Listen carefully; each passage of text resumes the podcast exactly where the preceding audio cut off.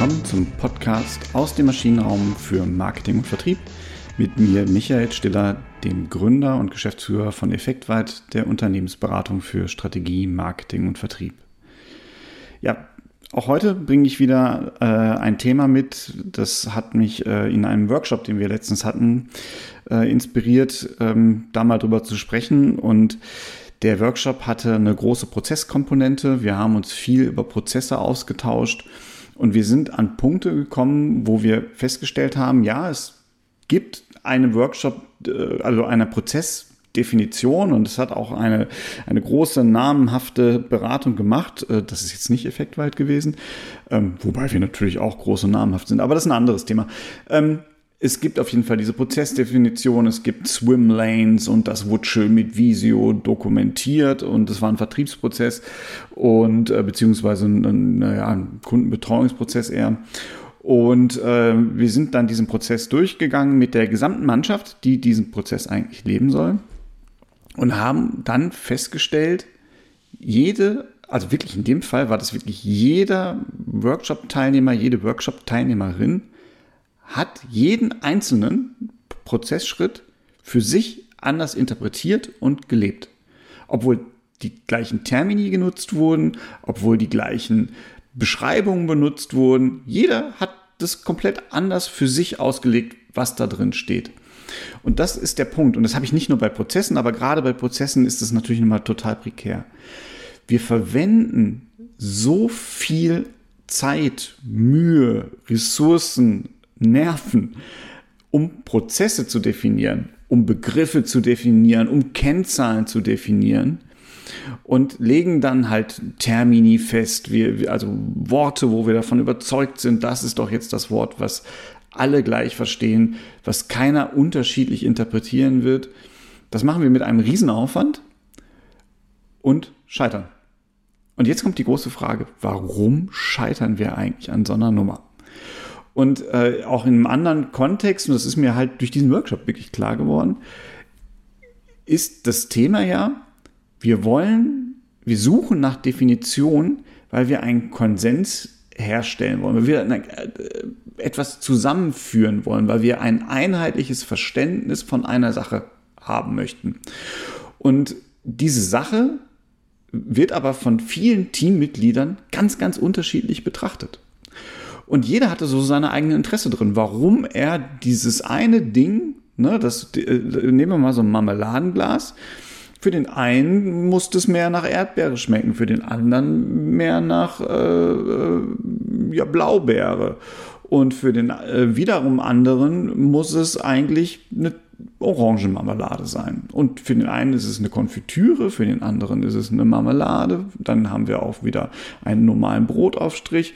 Und wir haben so diese Tendenz zu sagen, okay, jetzt streiten wir uns darüber in einem Meeting, dass wir dann, um diesen Konsens herstellen zu wollen, sagen wir, wir machen eine Definition, damit wir alle das Gleiche wissen. Und vielleicht ist es, ist es uns sogar egal, ob es eine Blaubeere ist, eine, eine, eine Erdbeere ist, ähm, eine Himbeere ist, die in dieser Konfitüre verarbeitet wurde. Wir nehmen jetzt alle den gleichen Begriff und sagen Waldbeere. Jetzt haben wir aber den einen Kollegen oder die eine Kollegin nicht dabei, die da gerne eine Orange drin hätte. Und ich würde es jetzt, also in, in, im Workshop, in dem ich in letzte Woche war, da hätten wir dann darüber diskutiert, ob die Orange nicht in irgendeiner Form auch eine Waldbeere sein könnte. Und es wird jemand geben, der hat zwar Erdbeere gesagt, wozu auch die Waldbeere gehörte, aber der meint kein Wald. Ne, der hat die Erdbeere auf dem Feld im Kopf gehabt. Und jetzt ist es für ihn keine Waldbeere mehr. Und dann hat er auch da diesen, diesen, diesen kleinen, dieses kleine Schlupfloch gefunden. Ja, wir haben zwar Beere gesagt und die Erdbeere ist auch, es gibt auch im Wald Erdbeeren, aber ich meinte doch eine Felderdbeere. Und schon ist es wieder anders interpretiert und ich fange diese ganze Diskussion an. Warum ist das so? Weil wir den Konflikt nicht eingehen wollen. Wir wollen uns ganz offensichtlich nicht offen über diese Interessen austauschen und überlegen, warum haben wir denn da unterschiedliche Interessen? Und wenn wir an solchen Stellen kommen, also ich hasse Prozessdefinition. Ich mache das total ungern und ich, ne, klar, das Repertoire, die Werkzeuge haben wir alles. Wir können Visio, wir können Netzplantechnik, wir können Swimlanes aufmalen, noch und nöcher, Prozessebene 1 bis 5. Ist es, das, das Handwerkzeug ist da. Die Frage ist halt nur, wofür die Kohle da ausgeben. Also im, im, in unserem Fall, ne? also wenn wir es mit Effektweit machen, das kostet ja eine wahnsinnige Zeit, diese Prozesse aufzunehmen. Nur um dann festzustellen, wir haben zwar diese Prozesse definiert, aber es lebt doch gar kein Mensch. Ne? Und ich weiß nicht, wie es bei euch ist, aber ich kenne ganz viele Unternehmen, die haben, das sind so richtig dicke Schmöker. Also früher wurden die ja noch ausgedruckt, heute sind die Gott sei Dank noch im, im, äh, im, als PDF oder im Rechner oder als Miro oder als Visio irgendwo hinterlegt. Aber was passiert damit? Also die, die Grund, der Grundgedanke wäre ja zu sagen, da guckt jetzt jeder Mitarbeiter so einmal im Monat rein, lebe ich das auch noch? Ja, Pustekuchen, macht ja kein Mensch. So, deswegen, was, was machen wir stattdessen? Es ist doch viel, viel sinnvoller, sich zu überlegen, was möchte ich eigentlich warum machen? Ne? Also was ist mein Ziel? Was will ich denn erreichen? Und warum möchte ich das erreichen? Das ist doch mal die, die, die erste Basis, über die wir uns unterhalten müssen. Ne? Wenn ich mir nämlich darüber Gedanken mache, dann fängt das ja schon an, dass mir klar wird, ja, ich mache das immer so, weil mir das Spaß macht oder ich kann das nicht äh, anders machen, weil der Kunde XY, der, der, der meldet sich nicht per Mail, ich kann das überhaupt nicht per Mail machen, den Prozess, ich muss das telefonisch machen oder per Slack machen oder was auch immer. Ne, aber dann, dann komme ich ja schon, warum mache ich das, was will ich erreichen und warum will ich das erreichen? So, da sind wir schon mal auf einem, auf einem guten Weg, wenn wir das machen. Und jetzt überlegen wir uns, wenn ich das habe, dann kann ich mir überlegen, wer, wer spielt denn da alles eine Rolle in diesem ganzen Ding? Ne? Also, äh, wer, wer sind die Stakeholder in diesem Prozessschritt, in diesem Begriff, in diesem KPI? Also, wer muss da alles mit rein ans Board? Weil dann weiß ich ja schon, mit, mit wem ich auch darüber diskutieren will. Was will ich damit erreichen? Auch bei einer KPI. Ne? Was soll die denn machen? Die ist ja nicht nur für sich selbst da, sondern was will ich mit dieser KPI messen? Was, was soll, möchte ich, idealerweise möchte ich ja nicht nur was messen, sondern ich möchte ja noch eine Handlungsempfehlung ableiten. Und warum? Ne? Was will ich mit diesem Prozessschritt machen und warum will ich das mit diesem Prozessschritt machen? Wer ist daran beteiligt, haben wir schon.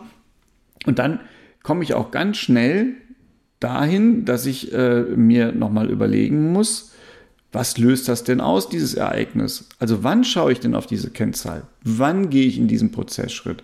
Was ist der Auslöser? Und was passiert danach? So, und wenn ich das alles mache, ja, was habe ich dann? Dann habe ich nichts anderes aufgebaut als einen Use Case. Ne? Das ist nichts anderes als ein, ein Use Case, den ich beschreibe, wo ich einmal sage, was möchte ich machen? Mein Ziel. Warum möchte ich das haben? Die Ziellegitimation quasi. Wer ist daran beteiligt, um zu wissen, mit wem muss ich mich denn auseinandersetzen? Was löst das ganze Ding aus und was passiert danach? Das ist nichts anderes als ein Use Case. Und dann habe ich eine ganz andere Basis. Da geht es nicht um eine Definition, da geht es nicht um eine Beschreibung, weil wenn ich das dann habe, dann komme ich halt irgendwann ja in so eine, so eine emotionale Ebene rein, äh, in ein e-, emotionales Thema, wenn, wenn die Menschen mir sagen, na, das habe ich aber jetzt alles auch wieder ganz anders verstanden, dann liegt das Problem ohnehin woanders. Ne? Dann ist es noch mal tiefer verankert. Und ähm, von daher Use Case aufbauen. Und die einfachere Form ist eine User Story. Wie baue ich eine User Story auf? Das machen wir nämlich total gerne auch bei Kundenprozessen, also da, wo, wo Kunden, ähm, wo man sich überlegen muss, was macht denn der Kunde eigentlich? Kundenzentrierung, ne? Der Kunde, also ich möchte einen Podcast aufnehmen, um das Wissen, was ich aus Projekten habe, weitergeben zu können. So, das ist relativ klar. Jetzt brauche ich mich nicht mehr darüber unter, unterhalten. Ist es ein Podcast? Nenne ich das so oder nenne ich das irgendwie anders? Ähm, was ist genau Wissen? Welches Wissen möchte ich noch haben? Das steckt ja noch nicht drin, habe ich auch nicht gesagt. Es geht darum, einen Podcast aufzunehmen, um Wissen weiterzugeben. Beteiligt sind dabei ähm, hier Sina, ne, die bei uns die Kommunikation macht, äh, Christoph, der bei uns Projekte macht ähm, und ich.